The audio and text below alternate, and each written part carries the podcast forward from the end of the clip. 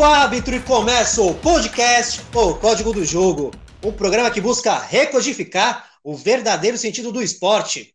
O meu nome é Gustavo Neri, sou o apresentador deste programa e aqui comigo na condução do Código do Jogo nós temos os comentaristas Júlio Peixoto e Guilherme Salvático. Júlio, seja muito bem-vindo. Fala, Gustavo. Como é que você tá, meu amigo? Tudo bem com você? Vamos junto aí mais uma vez gravar essa maravilha de programa, agradecer aos ouvintes aí, a todos que nos ouviram, que estão nos ouvindo agora e que ainda vão nos ouvir, mandar um abraço pro Salvático e vamos junto aí.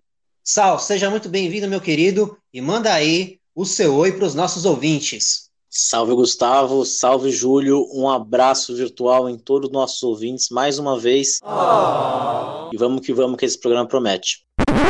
Muito bem, meus queridos, e no programa de hoje vamos ter o quadro O Podcast Escala, que é aquele quadro que escolhemos um tema e montamos uma seleção do goleiro até o atacante totalmente de acordo com esse tema. E o tema de hoje é um tema que nós vamos olhar, meus queridos, e vamos nos lamentar. O programa hoje é um programa de lamentação. Mas por que, Gustavo? Por quê? Por quê? Por quê? Por quê? Por quê? Porque é uma seleção de jogadores bons, porém irregulares. Então é aquele cara que tu vai olhar e vai pensar: puxa, se esse cara jogasse tudo que pode, todos os jogos, mano, cara, estaria todo ano na, na seleção da FIFA, seria a bola de ouro, seria a bola de prata. Os times iriam brigar para ter esses jogadores no seu time. Então, como o futebol não é só feito de coisas boas, vamos aqui escalar essa seleção que vai nos deixar com muita dor no coração. Mas, antes de começar o nosso programa, queremos avisar que estamos gravando através de aplicativo, por causa da pandemia. Então, queremos pedir desculpas desde já, porque, querendo ou não, podemos ter alguma interferência no áudio. Mas, faça como o código do jogo e fique em casa. O Júlio vai montar aqui a seleção, ele que é o técnico, e o assistente dele, Guilherme Salvático, que é o coordenador técnico, vai responder algumas perguntas sobre a montagem dessa equipe. Então vamos lá, Júlio, começa aí a escalação dessa seleção pela linha defensiva. Bom, galera, vamos começar essa escalação aí, né? Deixando claro que são jogadores que em muitos momentos tiveram boas atuações, né? Muitos deles, inclusive, mais da metade da carreira, mas em alguns pontos, em alguns momentos, entraram né, numa, numa draga, né? Numa... Eu poderia até citar algumas frases do craque Neto aqui, mas eu não vou fazer isso. Pão! Mas entraram assim numa, numa pindaíba danada, né? E o presunto, aquele presuntão! Bom, a nossa linha defensiva, começamos com o goleiro, né? Um grande goleiro, né? Diga-se de passagem, né? um goleiro de um dos maiores clubes aqui do Brasil, o Cássio, né? Que deu muitas felicidades, muitas alegrias Todo mundo esperando o cruzamento. Leandro Carvalho bateu direto no gol. Olha onde está o Cássio. Está no meio da pequena área. Quando ele tenta voltar, a bola ainda dá uma beliscadinha na trave esquerda e entra. Foi um cara sensacional, em, em, principalmente em jogos grandes, né? O Ceará empata. Gol olímpico na arena. É, o Cássio, acredito que tá nessa lista, assim, em jogos grandes, né? Pontos cruciais ele foi bem, mas em momentos ali que talvez ele não se sentia totalmente desafiado, ele foi muito mal e até acabando virando meme, né? E assim, ficando mal e até em alguns momentos demorando para conseguir retornar à boa fase. Né? Esse é o nosso goleiro, né? A linha defensiva ali, o zagueiro Davi Luiz. Eu só queria poder dar alegria ao meu povo. Fez boas temporadas no, no, no Benfica e aí se transferiu para o Chelsea. Jogou bem no Chelsea, mas chegou no momento, principalmente ali, talvez o grande ponto da virada foi ali na Copa de 2014. Infelizmente não, não, não conseguimos. Que não foi bem, né? E aí naquele jogo fatídico do, do 7 a 1 estava toda hora pelo meio de campo, completamente perdido. Culpa todos os brasileiros e também recentemente pelo Arsenal, né, fazendo atuações bizonhas, né, inclusive agora na volta da pandemia, né, é, inclusive não dá, eu não consigo nem compreender por que, que o Arsenal ainda renovou o contrato dele por mais um ano, né, talvez porque não deva ter coisa melhor fora, né, contratar. Desculpa a todo mundo. O nosso outro zagueiro ali, o Thiago Silva. Não, Thiago, não é, não é o momento de baixar a cabeça, é o momento de mostrar firmeza. Que também, zagueiro, né? Quando começou, um espetáculo, né? A zaga do Milan, Thiago Silva e, e Alessandro Nesta, uma zaga maravilhosa, que lembrou os velhos tempos de Maldini e Baresi, mas outro jogador também, né? Coincidentemente, igual o Davi Luiz, na Copa de 2014 ali. Tá rezando ali o Thiago Silva. A virada de chave, né? O, o Thiago Silva, no caso, teve aquele jogo contra o Chile, que ele, nossa, uma.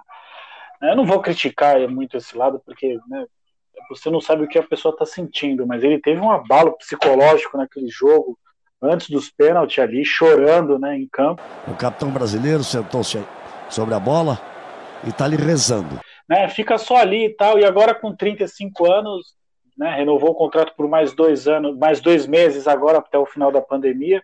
Vamos ver para onde ele vai, né? Alguns querem que ele volte para o Fluminense. Eu já ouvi algo do Arsenal ou o Tottenham do José Mourinho querendo trazer ele e tal. Vamos ver para onde ele vai e quem sabe ele não consiga dar uma retomada. Ainda temos chance de ganhar no pênalti, não podemos desanimar. Isso aí, é, de, a, a, sorte ainda está com a gente.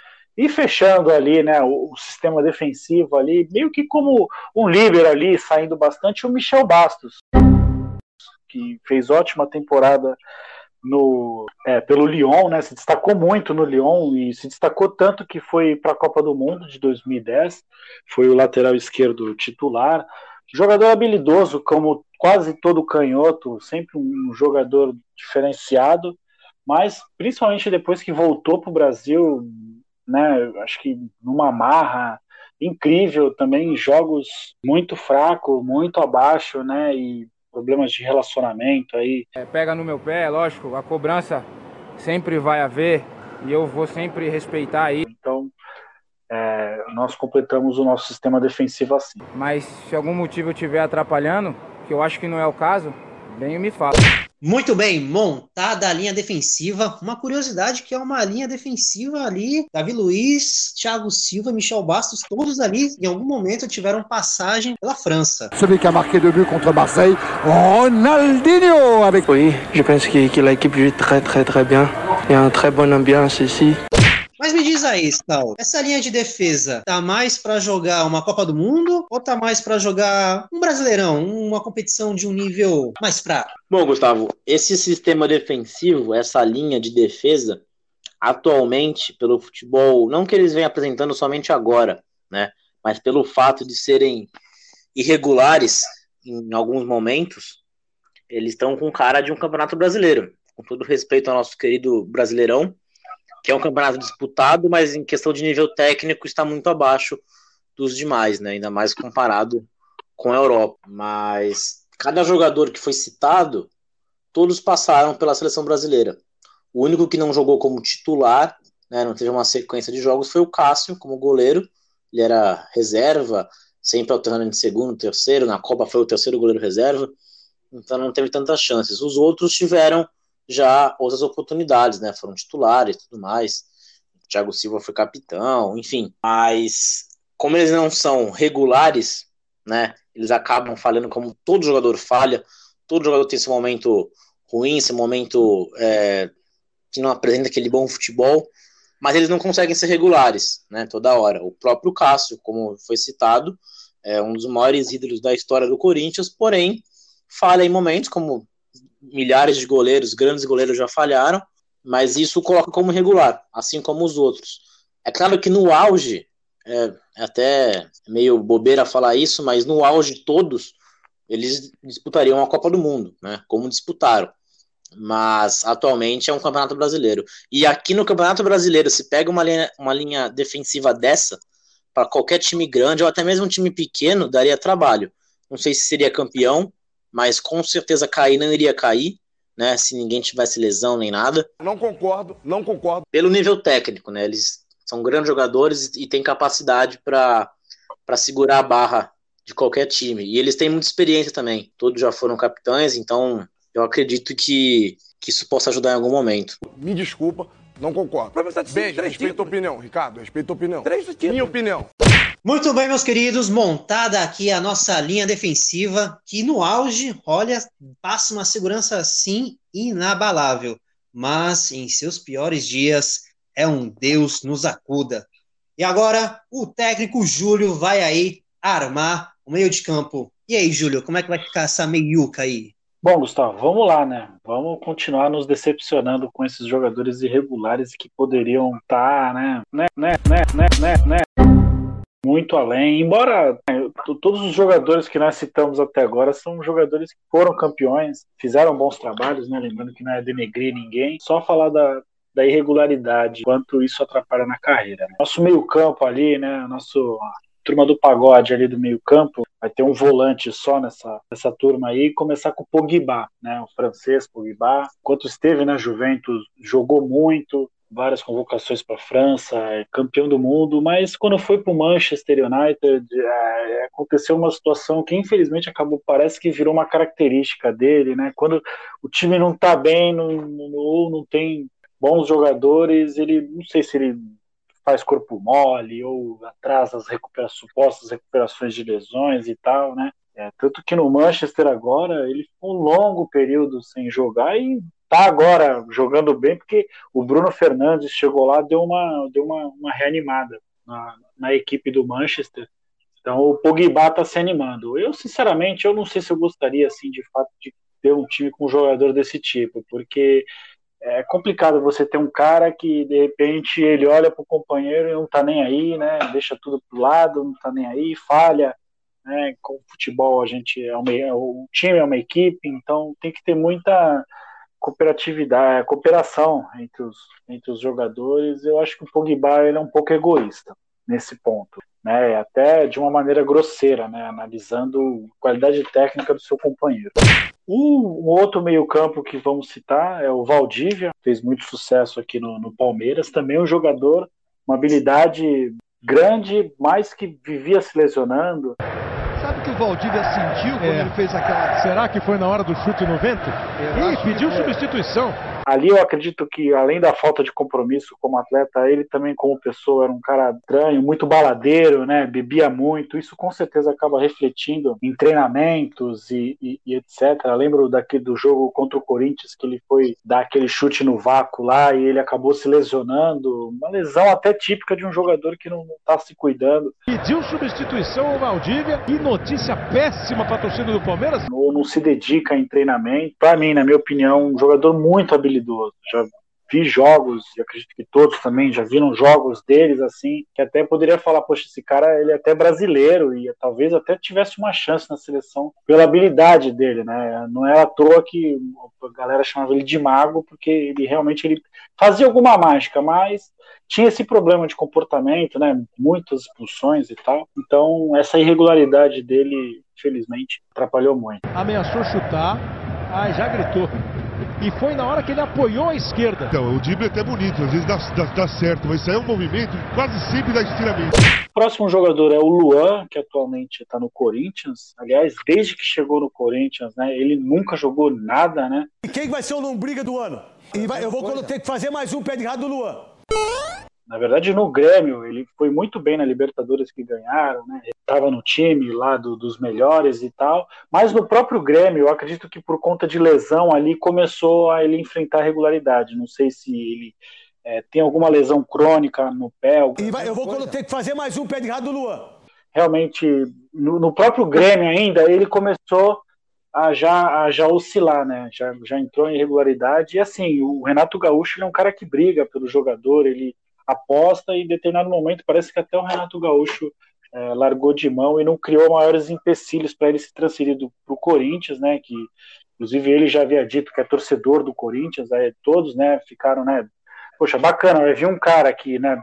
Se tiver em boas condições é bom e torce ainda para o time que joga, então acho que a própria torcida criou uma expectativa, né? A própria mídia também criou uma expectativa, infelizmente até o momento, né? Ele não está conseguindo ainda se dedicada, é, fez gols e tal, mas não, ainda não está, parece que não voltou, não se recuperou da lesão, né? Nesse caso, é, poderíamos até dizer que lesões atrapalham bastante. Vamos de Coutinho. Felipe Coutinho, jogador brasileiro, extremamente habilidoso também, desde as categorias de base, super destaque, é, jogando, atuando em várias, por várias vezes junto com o Neymar pela base, e ele foi vendido muito novo para a Europa. Né? Quando ele surgiu no Vasco, ele foi vendido muito novo para a Europa, até se firmar lá pela Inter de Milão e antes de vender para o Liverpool, foi jogar no espanhol lá da Espanha tal. Ele demorou para se firmar e aí no Liverpool que teve ali foi o, o auge ali. É, poderíamos dizer que o Jürgen Klopp conseguiu ali extrair o melhor dele e realmente ele, ele entrou numa fase ali maravilhosa jogando muito, acertando belos chutes, né, fazendo lindos gols de fora da área. E de repente, quando veio o Barcelona querer vender, comprar ele, né, e, e, o Liverpool ter aceitado, todos imaginaram que, nossa, o Liverpool agora vai desaparecer. E mais o que acabou acontecendo foi exatamente o contrário. O Coutinho não se encontrou mais. O dinheiro da venda do Coutinho, com certeza foi parte desse dinheiro que foi investido em Alisson, Van Dijk e Mohamed Salah. Então, assim, o Liverpool se deu muito bem nessa história, porque, beleza, fez de um jogador que estava jogando bem, mas trouxe três titulares de calibre maravilhosos, que inclusive concorreram a prêmios de melhores do mundo. Enquanto o Coutinho, desde que saiu, acreditava que no Barcelona, ali com o Messi, né, facilidade, o Messi já tinha estado super bem ali com o Neymar tal, acreditava que né, fosse dar um samba legal, não foi bem, foi para a Alemanha, que teoricamente ali é um campeonato até que difícil, mas você estando no Bayern de Munique não tem tanta dificuldade, então se achava que ele iria melhorar, mas também não foi bem. Vamos esperar o próximo passo, né? Porque ele tem um valor de passe muito caro, não está bem, então provavelmente ele vai voltar para o Barcelona, vai ser emprestado. Vamos ver os próximos capítulos, mas ele definitivamente ele não se encontra numa boa situação no momento, principalmente se for pensar numa venda, né, numa compra de algum time lá pela Europa vir comprar. Duvido muito que alguém vá pagar algo perto do valor que o Barcelona pagou. O outro jogador, fechando aí o nosso meio-campo, é o Mesut Ozil. Jogador alemão de ascendência turca, né, jogador turco naturalizado alemão, que na seleção alemã ali, pelo menos naquele período, sempre foi um jogador muito assim muito bom mesmo, né? Quando ele surgiu ali na Copa de 2010, né? Ele, Miller, Cross, mandaram super bem na, naquela Copa de 2010. Mas, é, e no Manchester, no Real Madrid, perdão, ele, fe, ele fez ótimos jogos ali com Cristiano Ronaldo. Inclusive, o Cristiano Ronaldo, na época, ficou meio emputecido ali por conta do, do Real Madrid ter vendido ele, porque era um cara que o, é, enxergava muito bem o Cristiano Ronaldo, né, na hora de dar passe, e ali chegou no Arsenal, que todos esperavam, né, dele estar tá chegando é, no Arsenal, que vai, tecnicamente tinham jogadores ali, talvez boa parte inferior a ele, fez alguns bons jogos, mas na maioria das vezes você vê um cara totalmente descompromissado, é, quando estava o, o Nay Emery lá, parecia que ele estava desafiando o técnico, fazendo aquele corpo mole é, lamentável e até agora ele não conseguiu voltar, né? Por outro lado, também o Arsenal, talvez, né, de picuinha também não quer liberar ele para outro lugar. Também é outro jogador pra, interessante para nós vermos o que vai ser da próxima temporada. Claro que se ele continuar, ele é um jogador assim está lá tão mais preocupado com carreira e com grandes feitos montado meio de campo e agora vamos ter aquele momento simulação. Jamais podemos nos esquecer que aqui também temos um momento da simulação. Então, vamos imaginar o seguinte, Sal. Vamos imaginar que esses jogadores vão se aposentar hoje.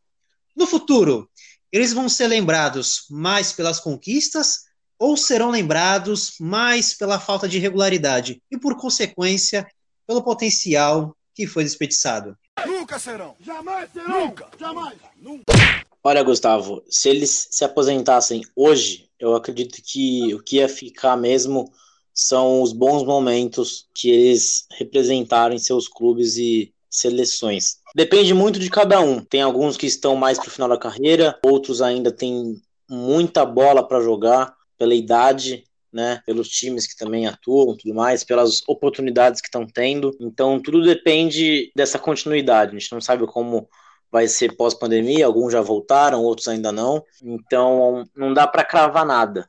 Mas alguns jogadores são, já são consolidados, né?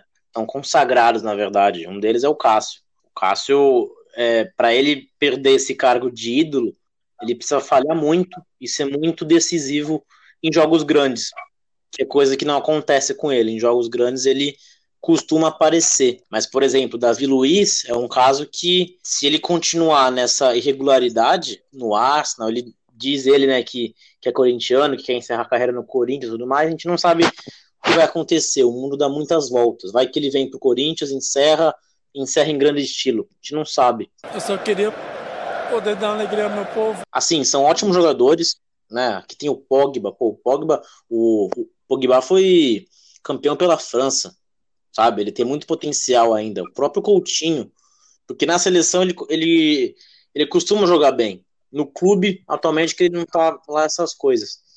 Então, são jogadores que, meu, é, o que eles fizeram de bom, nada vai apagar. Agora, se essa regularidade for constante, continuar por um tempo e encerrar a carreira, aí acho que vai balançar um pouco. Então, quem já é ídolo não precisa fazer muita coisa, se aposentar hoje continua ídolo, e quem ainda não é, não tem esse status como alguns, é, melhorar um pouco a imagem, né, jogar um pouco mais de bola, mas ainda assim não, não iria atrapalhar é, tudo que fizeram já pelo futebol. Muito bem, Sal. E agora, Júlio, pode aí completar essa seleção com os nossos atacantes bons e regulares. Bom, Gustavo, nossa linha de frente dois jogadores que melhores momentos vividos na Itália, que é o Paulo Di Bala, o argentino, e o Balotelli. Também, quando surgiu, né, um jogador com uma expectativa enorme em cima dele e fez bons jogos ali na Inter de Milão quando surgiu, no Manchester City, no começo aí dessa, dessa era aí de muito dinheiro também, ele chegou a, a jogar e estava lá naquele título que quebrou o jejum. Então, mas também muitos problemas extracampo, problema de relacionamento, né, vida pessoal é, atrapalhando seu cotidiano e o relacionamento ali, né, com os com, com jogadores na própria equipe. É, infelizmente parece que até os próprios companheiros não acreditam muito mais nele e acabou indo jogar no, no Brescia, né? Agora foi o último clube que ele, tá, que ele jogou muito por conta disso, né? Essa irregularidade que tomou conta dele. Mas lembrando que quando ele surgiu, ele fez bons jogos, né? Na Eurocopa de 2012, é, ele jogou super bem. Mas, infelizmente, a partir de um, um certo momento, é, começou uma irregularidade danada. O Paulo de Bala, o, o Balotelli, no caso, como ele já tem uma idade avançada, eu não creio que ele volte a ser o que já foi um dia. O Paulo de Bala, ele é, por outro lado, ele é um jogador novo ainda, né? Então é, dá tempo ainda, e ele vai ter esse tempo para estar tá melhorando, mas também muito isso, né? Um jogador parece que é meio caseirão, né? Faz a, ali gols em times pequenos, em jogos menores, e no jogo grande que ele tem que aparecer, ele não consegue aparecer. Lembrando que desde 2015, né, quando ele teve a primeira convocação para a Argentina até hoje, ele só tem dois gols. Então também é complicado, né? Você é, é, é complicado porque eu penso, o cara ele joga com o Messi com o Cristiano Ronaldo e mesmo assim ele ainda não consegue dar aquele passo além, né? Parece que joga é aquele típico jogador que joga mais com o nome do que ali com o próprio talento na ponta do pé.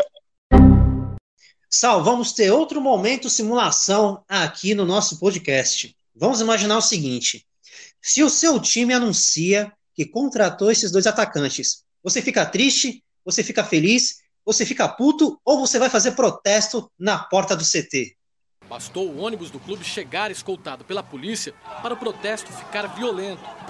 Torcedores deram murros e chutes na lataria, arremessaram pedras e deram golpes para quebrar os vidros. Essa é uma boa, hein, Gustavo? É uma... São várias opiniões que é, mexem com o torcedor. Bom, se fosse o meu time, para quem não sabe, ou se não ficou muito claro ainda, eu sou corintiano.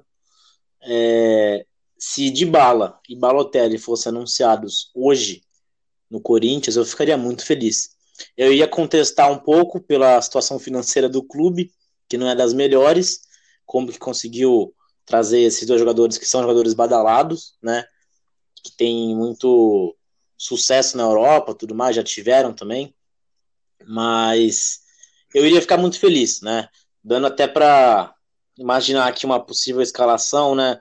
Colocando de bala um pouco mais recuado, Luan de bala, e aí você tem Balotelli, Jô, um Bozelli, enfim, eu ficaria muito feliz. Mas até porque o futebol brasileiro, nível nacional, eles têm de tudo para ser um dos melhores, né? O Max Lopes no Vasco fazendo gol adoidado, então com a idade que ele já tem, e tudo mais, é, mais uma vez prova que o nível brasileiro não é tudo isso, apesar que não podemos tirar o mérito desses jogadores, né? O próprio Ronaldo quando veio para cá é, completamente acima do peso, fez o que fez. Adriano, quando joga no, no, Flamengo, quando joga no São Paulo. Então, jogadores que vêm da Europa costumam se dar bem por aqui. Alguns não têm uma sequência, né? Questão de foco, não se adaptam legal ao time.